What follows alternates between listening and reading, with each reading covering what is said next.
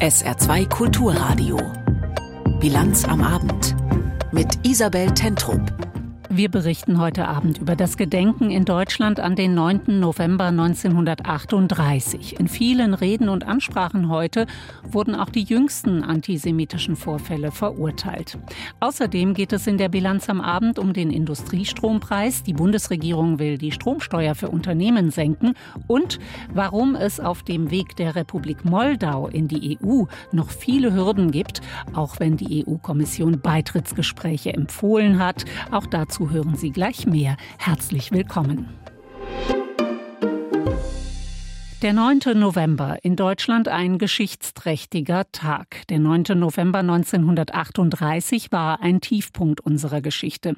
Die sogenannte Reichspogromnacht vor 85 Jahren. An sie wurde heute erinnert. Die zentrale Gedenkveranstaltung fand in der Berliner Synagoge Bet Zion statt. Und zwar unter massiven Sicherheitsvorkehrungen. Nach dem Terrorangriff der Hamas in Israel steht der 85. Jahrestag auch unter dem Zeichen einer neuen Welle antisemitischer Vorfälle in Deutschland. Das Gedenken heute an 1938, aber auch Angst, Empörung und entschlossene Worte angesichts des heutigen Antisemitismus. Uwe Jahn fasst den Tag in Berlin zusammen. Eine Synagoge, die vor kurzem Ziel eines Brandanschlages war, ist der symbolträchtige Ort für die zentrale Gedenkveranstaltung, an der auch die Spitzen des Staates teilnehmen, zum Beispiel der Bundespräsident und der Bundeskanzler. Auch zu ihnen spricht der Vorsitzende des Zentralrats der Juden in Deutschland, Josef Schuster. Wir lassen uns nicht einschüchtern. Auch das ist eine der Lehren historischer Pogromerfahrung wie das des 9. November 1938. Jüdinnen und Juden in Deutschland sind stark und selbstbewusst. Obwohl sie aktuell Übergriffen und Anfeindungen ausgesetzt sind. Das weiß auch Bundesinnenministerin Nancy Faeser, SPD. 2023 ist nicht 1938. Wir stehen allen zur Seite, die von Antisemitismus, Hetzpropaganda und Gewalt betroffen sind. Heute können die angegriffenen Jüdinnen und Juden auf die Hilfe des Staates zählen, in dem sie leben. Faeser weist darauf hin, dass sie bereits islamistische Organisationen verboten hat und weitere Verbote prüft. Bundeslandwirtschaftsminister Cem Özdemir von den Grünen wendet sich besonders an Menschen mit Migrationsgeschichte. Mein Appell an die Jugendlichen, die mit den Menschen in Gaza leiden und dafür kämpfen, dass vielleicht auch die Palästinenser eines Tages ein eigenes Land haben. Lasst euch nicht vor den Karren von Hamas Islamic Dschihad, Hisbollah, Hisbut Tahrir und anderen Terrororganisationen spannen. Er fordert, dass man auch muslimischen Verbänden Antisemitismus nicht durchgehen lassen dürfe. Die AfD wettert in der Debatte ausschließlich gegen eingewanderte Menschen. Widerspruch von Dietmar Bartsch, die Linke, der daran erinnert, wie lange es deutschen Antisemitismus schon gibt.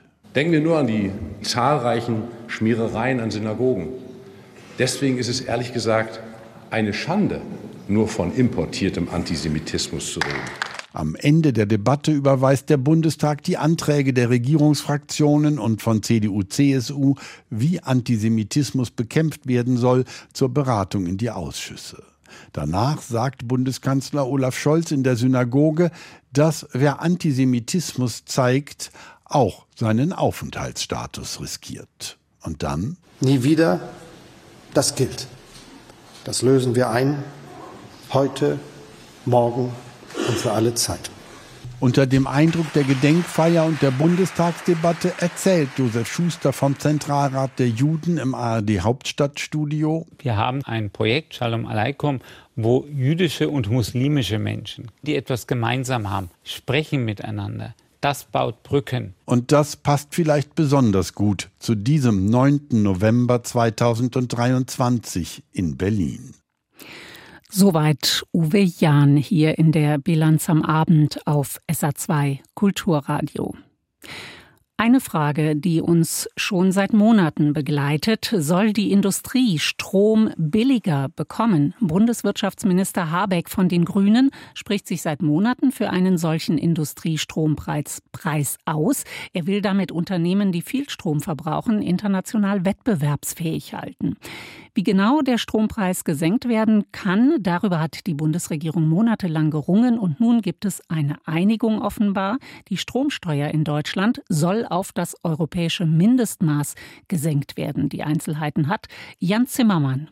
Nicht nur die Wirtschaft, auch die Regierungskoalition kann aufatmen. Bundesfinanzminister Christian Lindner. Wir haben jetzt eine gute Einigung erzielt. Und diese gute Einigung bedeutet, die Stromsteuer für das produzierende Gewerbe wird auf das europäische Minimum gesenkt. Von gut 15 Euro pro Megawattstunde auf nur noch 50 Cent. Sowohl die Industrie als auch der Mittelstand sollen davon profitieren, so FDP-Politiker Lindner. Wir werden im produzierenden Gewerbe, auch im Mittelstand, eine niedrigere Stromsteuer Steuer sehen. Das führt direkt zu einer reduzierten Kostenbelastung. Das ist gut. Gut, weil viele Unternehmen infolge des Ukraine-Kriegs über zu hohe Energiepreise und große Nachteile im internationalen Wettbewerb klagen. Vor allem energieintensive Firmen drohen ins Ausland abzuwandern. Bundeswirtschaftsminister Robert Habeck hatte schon vor Monaten einen staatlich subventionierten Industriestrompreis vorgeschlagen. Der grünen Politiker konnte sich damit in der Koalition aber nicht durchsetzen. Finanzminister Lindner und seine FDP lehnten Subventionen ab. Stattdessen nun die Steuersenkung. Der Fraktionsvorsitzende der Liberalen, Christian Dürr. Denn es ist besser, die Abgaben, die Steuern zu senken, als zusätzliche Subventionen auszuzahlen. Und insofern ist das ein großer Wurf für die Unternehmen bei uns in Deutschland. Die Steuersenkung ist Teil eines ganzen Pakets. Denn darüber hinaus werden die Netzentgelte für die Stromautobahnen mit staatlicher Hilfe gesenkt. Darauf hatte sich die Regierung bereits geeinigt. Hinzu kommt, rund 350 Unternehmen, die besonders im internationalen Wettbewerb stehen und unter den hohen Strompreisen leiden, sollen zusätzliche Hilfen erhalten.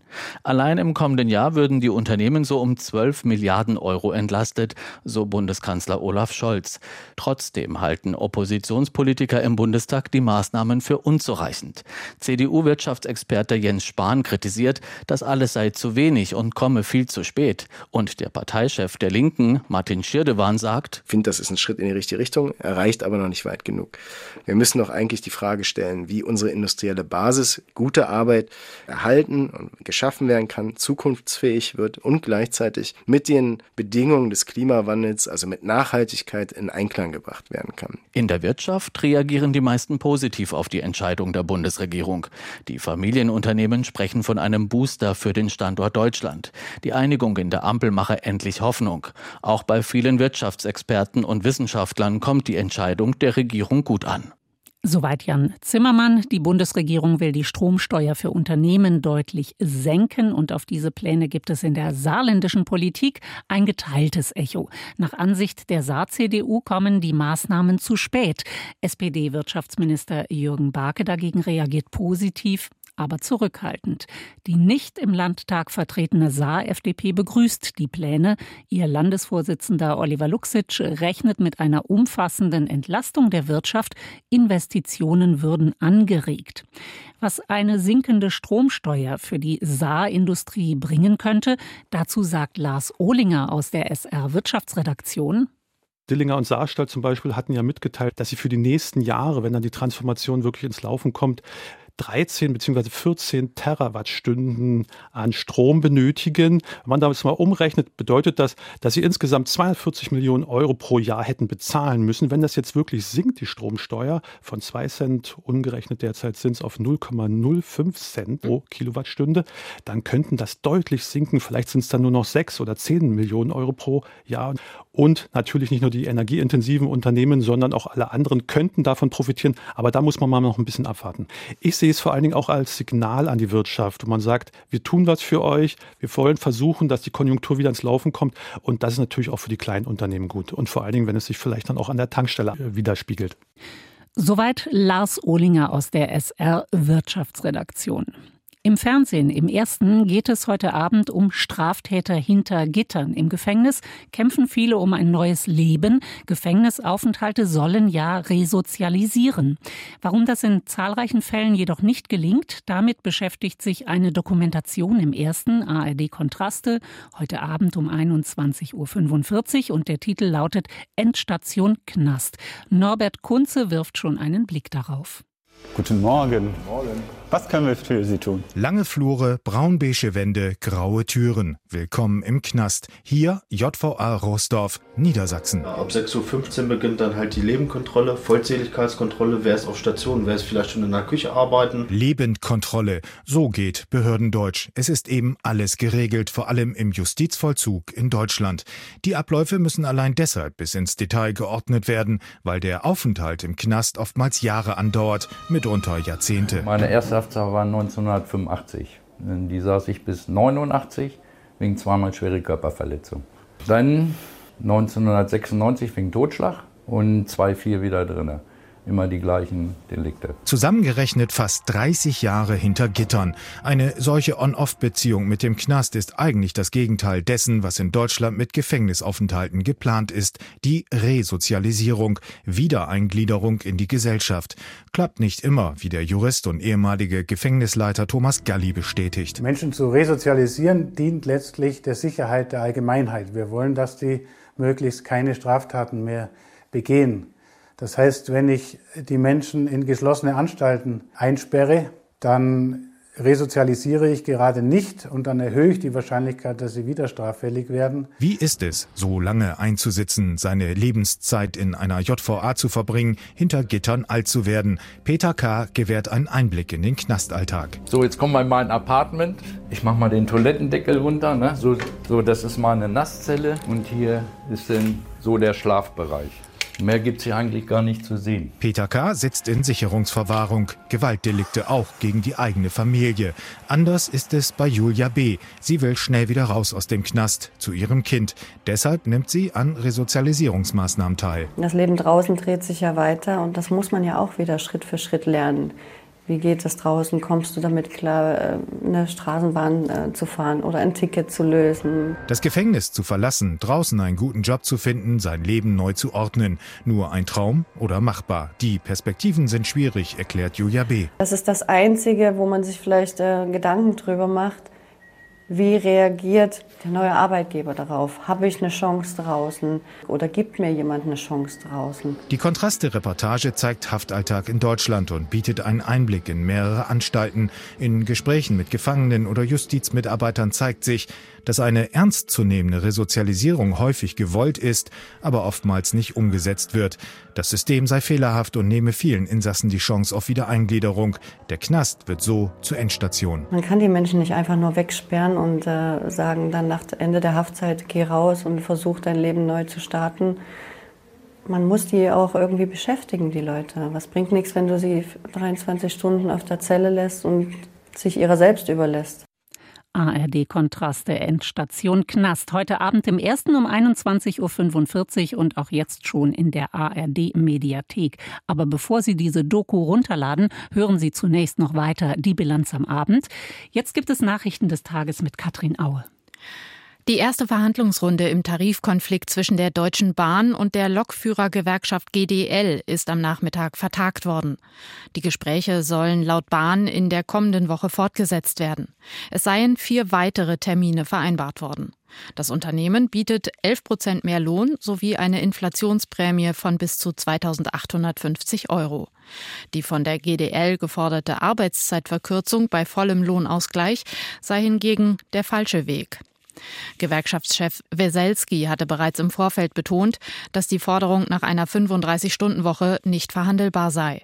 Er drohte mit raschen Streiks. Das Europaparlament hat einer abgeschwächten Form der neuen Abgasnorm Euro 7 zugestimmt. Demnach müssen bei den Grenzwerten ab dem Jahr 2031 auch der Abrieb von Reifen und Bremsen sowie die Haltbarkeit der Batterien berücksichtigt werden. Für die von der FDP geforderten Synthetikkraftstoffe, sogenannte E-Fuels, wird es dem Beschluss zufolge keine Ausnahmen geben. Die Euro 7 Norm soll eigentlich für Fahrzeuge gelten, die ab 2025 neu zugelassen werden. Der nun gebilligte Gesetzentwurf sieht aber längere Umsetzungsfristen vor und teils weniger strenge Abgaswerte als von der EU-Kommission vorgeschlagen. Der einzige unterirdische Gasspeicher von Rheinland-Pfalz in Frankenthal, der auch das Saarland mit versorgt, ist vollständig gefüllt.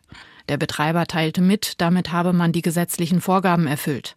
Das Gas stamme vor allem aus der Nordseeregion, etwa aus Norwegen und den Niederlanden, sowie aus LNG-Terminals. Rund 88 Millionen Kubikmeter Erdgas können in Frankenthal gespeichert werden. Genug, um 50.000 Haushalte ein Jahr lang zu versorgen. Das Fortwerk in Saarlouis hat nach dem Brand am vergangenen Sonntag die Produktion immer noch nicht komplett hochgefahren. Wie eine Sprecherin dem SR mitteilte, wird dies voraussichtlich erst im Laufe der nächsten Woche möglich sein. Der Brand hatte einen Stromausfall im Werk und im angrenzenden Industriepark verursacht. Anfang der Woche waren deshalb zunächst nur wenige Autos vom Band gelaufen. Im Michelin-Werk in Homburg gibt es aktuell Gespräche zur Zukunft des Reifenherstellers im Saarland. Das hat Werksleiter Bernd Lanius dem SR bestätigt. Einzelheiten wollte er aber nicht nennen. Lanius erklärte, die Lkw-Reifenverkäufe in Europa seien stark zurückgegangen. Dies betreffe auch das Werk in Homburg. Wie es mit dem Standort weitergehe, sei derzeit noch unklar. Die Gewerkschaft IGBCE hatte erst kürzlich vor einem Kahlschlag bei Michelin in Deutschland gewarnt. Mehr als ein Jahr nach dem Grubengasalarm im Katharina von Bora Seniorenheim in Neunkirchen hat sich die Lage weiter entspannt. Grund ist eine sogenannte Gasabsauganlage. Damit wird das Methangas aus dem Untergrund nach oben abgeführt. Nach Angaben des Oberbergamtes ist die Gaskonzentration in dem Gebäude daher nun unkritisch. Das Heim war im Juli 2022 evakuiert worden. Nach ersten Sicherungsmaßnahmen konnte es seit März wieder bewohnt werden. Ein Teil der modernen Galerie des Saarlandmuseums muss wegen Sanierungsarbeiten in der kommenden Woche geschlossen werden. Wie die Stiftung Saarländischer Kulturbesitz mitteilte, ist der sogenannte A-Trakt der modernen Galerie betroffen. Dort ist die Sammlung der klassischen Moderne untergebracht. Mitte Dezember soll dieser Museumsbereich wieder für Besucher geöffnet werden. Gut einen Monat nach dem Massaker der Hamas in Israel sind auch weiterhin mehr als 200 Geiseln in der Hand der islamistischen Terrororganisation. Israel meldet heute, dass die Armee einen Stützpunkt der Hamas im Gazastreifen eingenommen habe. Mehr zur aktuellen Lage in Israel und Gaza von Jan-Christoph Kitzler. Israel setzt seine Bodenoffensive im Gazastreifen fort. Dabei liefern sich israelische Soldaten und Kämpfer der Hamas den Berichten zufolge erbitterte Straßenkämpfe im Norden. Offenbar sind in den letzten Stunden erneut tausende Menschen in den Süden des Gazastreifens geflohen. Laut den Vereinten Nationen verschlechtert sich die humanitäre Lage auch dort immer mehr. Generalsekretär Antonio Guterres sagte in New York, Kämpfe und intensive Bombardierung verhinderten jegliche Hilfe. Mehr als 1,5 Millionen Menschen sind im Gazastreifen zu Binnenvertriebenen geworden. Ziel des Krieges ist es aus israelischer Sicht, die Strukturen der Hamas zu zerschlagen, die mit ihrem Terrorangriff auf Israel am 7. Oktober rund 1400 Menschen getötet und mehr als 240 Geiseln in den Gazastreifen verschleppt hatte. Im Gazastreifen sind inzwischen mehr als 10.500 Menschen ums Leben gekommen, darunter nach UN-Angaben, die sich auf Zahlen des von der Hamas geführten Gesundheitsministeriums berufen, mehr als zwei Drittel Frauen und Minderjährige. Mittlerweile haben die USA mitgeteilt, dass Israel vierstündigen täglichen Kampfpausen im Norden des Gazastreifens zugestimmt habe. Das solle Zivilisten die Möglichkeit zur Flucht geben, hieß es aus dem Weißen Haus in Washington. Die Pausen seien ein Schritt in die richtige Richtung. Eine Bestätigung aus Israel gibt es bisher dazu nicht. Soweit zur aktuellen Lage in Israel und dem Gazastreifen. Wie sehr Israels Ministerpräsident Benjamin Netanyahu unter Druck steht. Einen Monat nach dem Hamas-Angriff hören Sie dazu die Meinung von Clemens Fehrenkotte, Korrespondent im ARD-Studio Tel Aviv. Für die allermeisten Israelis dürfte seit dem 7. Oktober eines feststehen. Der Langzeit-Premierminister muss gehen. Allein in der Frage, ob dies bereits während des Krieges geschehen müsse oder danach, weichen die Meinungen voneinander ab. Nur 18 Prozent der Bevölkerung sind einer jüngsten Umfrage des israelischen Fernsehsenders Channel 13 der Auffassung, dass Netanyahu noch im Amt bleiben solle. Knapp 30 Prozent wollen, dass er sofort geht. Die Hälfte der Bevölkerung ist für einen Rücktritt nach dem Krieg. Zu groß sind Empörung und Enttäuschung darüber, dass Benjamin Netanyahu selbst nach dem verheerendsten Terroranschlag seit Staatsgründung die Verantwortung für dieses Staatsversagen nicht übernimmt. Stattdessen schob er die Schuld zunächst Armee und Geheimdienst zu, die ihn vorab nicht richtig informiert hätten. Und nachdem dies einen innenpolitischen Shitstorm ausgelöst hatte, legte Netanyahu wenige Tage später nach. Die Reservisten hätten durch ihre Teilnahme an den Massenprotesten gegen seine zerstörerische Justizreform den Feinden Israels signalisiert, dass es um die Verteidigungsfähigkeit des Landes nicht zum Besten bestellt sei und es deshalb zum 7. Oktober habe kommen können. Selbst seine bisherige Lieblingszeitung Israel Hayom forderte daraufhin seinen Rücktritt. Außenpolitisch steht der Premier ebenfalls unter dem zunehmenden Druck, vor allem von Israels wichtigsten Verbündeten Joe Biden. Der US-Präsident drängte seit knapp zwei Wochen auf eine humanitäre Feuerpause. Obgleich Biden Israel politisch wie militärisch nach Kräften den Rücken stärkt, war bislang nicht zu erkennen, dass der Premierminister auf Washingtons Appelle eingeht. Dies ist nach Worten des Weißen Hauses nunmehr aber der Fall. Israel werde für vier Stunden täglich eine Feuerpause im Norden des Gazastreifens einlegen. Doch das Zugeständnis Netanyahus ist sehr begrenzt. Wie beiden Sprecher für nationale Sicherheit Kirby sagte, würden die Feuerpausen den Menschen ermöglichen, sich aus der Gefahrenzone zu begeben, es könne humanitäre Hilfe geleistet werden und als Möglichkeit genutzt werden, Geiseln zu befreien. Ungeachtet dessen besteht Netanyahu allerdings darauf, dass es ohne eine Freilassung der Geiseln aus den Händen der Hamas keine Waffenruhe geben werde. Biden befürchtet, dass sich Amerikas arabische Verbündete einer notwendigen politischen Neuordnung nach einem Kriegsende verweigern könnten, angesichts von über 10.700 getöteten Menschen, wie das palästinensische Gesundheitsministerium in Gaza meldet, von Hunderttausenden Binnenflüchtlingen und der von UN und internationalem Roten Kreuz als katastrophal bezeichneten Lage der Bevölkerung. Unmissverständlich lehnt Washington daher die unpräzise Absichtserklärung Netanyahus ab, auf unbegrenzte Zeit die Sicherheitskontrolle über den Gazastreifen später übernehmen zu wollen. Sobald Israel den Krieg gegen die Hamas gewonnen habe, sollten Palästinenser den Gazastreifen regieren, so die Haltung Washingtons. Das entspricht allerdings nicht der vorherrschenden Stimmungslage in Israels Bevölkerung und Regierung nach dem verheerenden Terrorangriff der Hamas. Ohne eine vollständige militärische Ausschaltung der radikal-islamischen Gewaltherrscher, von denen sich die meisten ohne Rücksicht auf die komplett schutzlosen 2,3 Millionen Bewohner in den unterirdischen Tunnelsystemen versteckt halten, werde es keine Sicherheit für Israel geben. Benjamin Netanyahu steht zwar unter massivem außenpolitischen Druck, doch er scheint gewillt, diesem Druck nur sehr begrenzt nachgeben zu wollen. Das war ein Kommentar von Clemens Fehrenkotte aus dem ARD-Studio Tel Aviv. In Paris hat es heute eine internationale Konferenz zur Unterstützung Gazas gegeben. Frankreichs Präsident Macron hatte das Treffen kurzfristig einberufen. Aus Paris berichtet Julia Borutta. Die Anwesenden an dem riesigen Konferenztisch im Élysée-Palast schwankten zwischen Erschütterung, Ratlosigkeit und Entschlossenheit. Alle drangen auf eine schnelle und nachhaltige Feuerpause, so auch Gastgeber und Initiator des Treffens Präsident Emmanuel Macron. Wir müssen darauf hinwirken, dass es zu einer echten Waffenruhe kommt. Die Zivilisten müssen geschützt werden. Das ist unerlässlich und nicht verhandelbar. Der Schutz der Zivilisten ist nicht nur eine Notwendigkeit, sondern die Bedingung dafür, dass wir den Terrorismus wirksam bekämpfen können. Immer wieder betonten die Konferenzteilnehmenden ihre Solidarität mit Israel. Doch heute sollte es um die Lage in Gaza gehen, und da halten vor allem die drastischen Schilderungen der anwesenden Vertreter von Hilfsorganisationen nach. Jan Egeland etwa vom norwegischen Flüchtlingsrat berichtete, And this morning we got new Erst heute Morgen haben wir erneut verzweifelte Appelle von unseren Mitarbeitern bekommen. Sie selbst müssen um ihr Leben fürchten und fliehen. 240.000 Wohnungen wurden in Gaza zerstört. Es wird eine unmögliche Aufgabe, die alle wieder aufzubauen. Wir können keine Minute länger auf die Aufhebung der Belagerung warten. Isabelle de Fourny von Ärzte ohne Grenzen erklärte,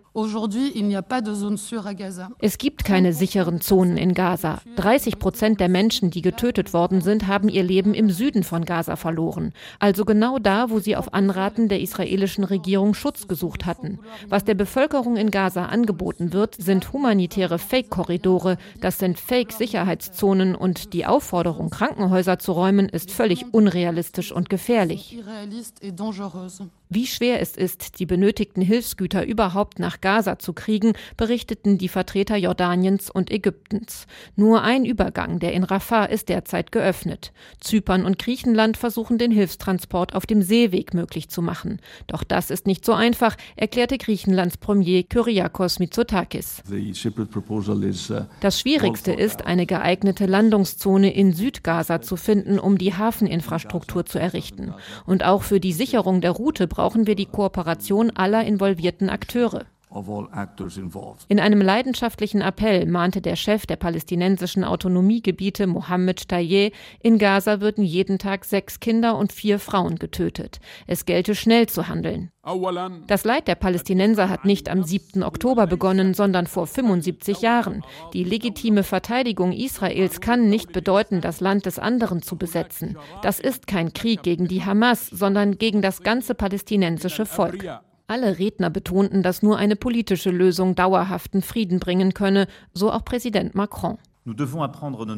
Wir müssen aus unseren Fehlern lernen und dürfen nicht mehr akzeptieren, dass der Frieden im Nahen Osten immer auf später verschoben wird. Wir müssen jetzt die Initiative ergreifen und die Kraft für eine Zwei-Staaten-Lösung aufbringen, sodass Palästina und Israel friedlich nebeneinander existieren können. Und wir müssen vor allem zeigen, dass die Schaffung eines palästinensischen Staates der Sicherheit Israels dient. Mit einem konkreten Plan, wie man die Hilfe nach Gaza bringen will, konnten die Konferenzteilnehmer heute nicht aufwarten. Zwar kündigte Präsident Macron an, die französische Hilfe für Gaza von 20 Millionen auf 100 Millionen Euro zu erhöhen, doch sein Vorschlag, ein agiles Generalsekretariat einzurichten, um die Hilfe der unterschiedlichen Länder so effizient wie möglich zu bündeln, wirkte angesichts der Herausforderungen fast hilflos. Soweit Julia Boruta über die Gaza-Konferenz in Paris. Sie haben vielleicht auch noch eine der Schlagzeilen von gestern im Ohr. Die EU-Kommission hat ja die Aufnahme von Beitrittsgesprächen mit der Ukraine empfohlen. Weniger Aufmerksamkeit gab es für den zweiten Teil der Kommissionsempfehlung. Die Brüsseler Behörde hat sich auch für Beitrittsgespräche mit der Republik Moldau ausgesprochen. Das kleine Land also zwischen der Ukraine und Rumänien. Trotz der Empfehlung der EU-Kommission ist Moldaus Weg Richtung EU aber noch mit einigen Hürden versehen. Stefan Lag. Ein Wahllokal im Dörfchen Kocere im Osten Moldaus am vergangenen Wochenende. Wahlhelferinnen sitzen vor großen Stapeln von Stimmzetteln, um den Kandidaten der prorussischen Partei der Chance mit dem Stempel ungültig zu versehen. Weniger als 48 Stunden vor Öffnung der Wahllokale war der Partei die Teilnahme an der Kommunalwahl verboten worden. Kurz zuvor hatte der moldauische Geheimdienst einen Bericht veröffentlicht, wonach Moskau rund 50 Millionen Euro dafür ausgegeben habe, das Land vor der Kommunalwahl zu destabilisieren. Der Vorwurf Stimmenkauf, Finanzierung pro-russischer Parteien, Bestechungsversuche und gezielte Desinformation. Einer der zentralen Akteure sei die Partei der Chance, ein Projekt des Oligarchen Ilan Shor. Der moldauische Politikexperte Julian Grosser nennt den Parteiausschluss einen präzedenzlosen Vorfall, hat aber ein gewisses Verständnis dafür. Uh, Moldau ist der hybriden Aggression Russlands ausgesetzt. Russland benutzt hierfür politische Stellvertreter wie den Oligarchen Shor. Und deren Ziel ist es, den Wahlprozess zu diskreditieren, was ein Kerninstrument einer demokratischen Gesellschaft ist. Institutions of a democratic society. Ilan Shor ist ein flüchtiger Oligarch, der zwar wegen seiner Verwicklung in den größten Bankenbetrug des Landes zu 15 Jahren Haft verurteilt worden war, aber immer noch aus dem Ausland versucht, den proeuropäischen Kurs Moldaus zu torpedieren. Seine Shor-Partei wurde wegen Verfassungsfeindlichkeit verboten. An deren Stelle trat unter anderem die Partei der Chance, die bei den Kommunalwahlen kurzfristig ausgeschlossen wurde. In dem Städtchen Orhei, wo Ilan Shor einst Bürgermeister war, kam die Entscheidung bei vielen Wählerinnen und Wählern überhaupt nicht gut an. Wo bleibt die Gerechtigkeit, so etwas einen Tag vor der Wahl zu machen? Sie fragen doch gar nicht, was das Volk will. Sie machen nur, was sie wollen. Das ist nicht in Ordnung. Deutliche Kritik gab es auch von den Wahlbeobachtern der Organisation für Sicherheit und Zusammenarbeit in Europa OSZE. Die Leiterin der Mission, Corinne Jonker, sagte in ihrem Abschlussstatement, Der pauschale Ausschluss, basierend auf der fragwürdigen affektiven Sicht der Justiz, steht im Gegensatz zu den Verpflichtungen Moldaus gegenüber der OSZE und entspricht nicht den internationalen Standards.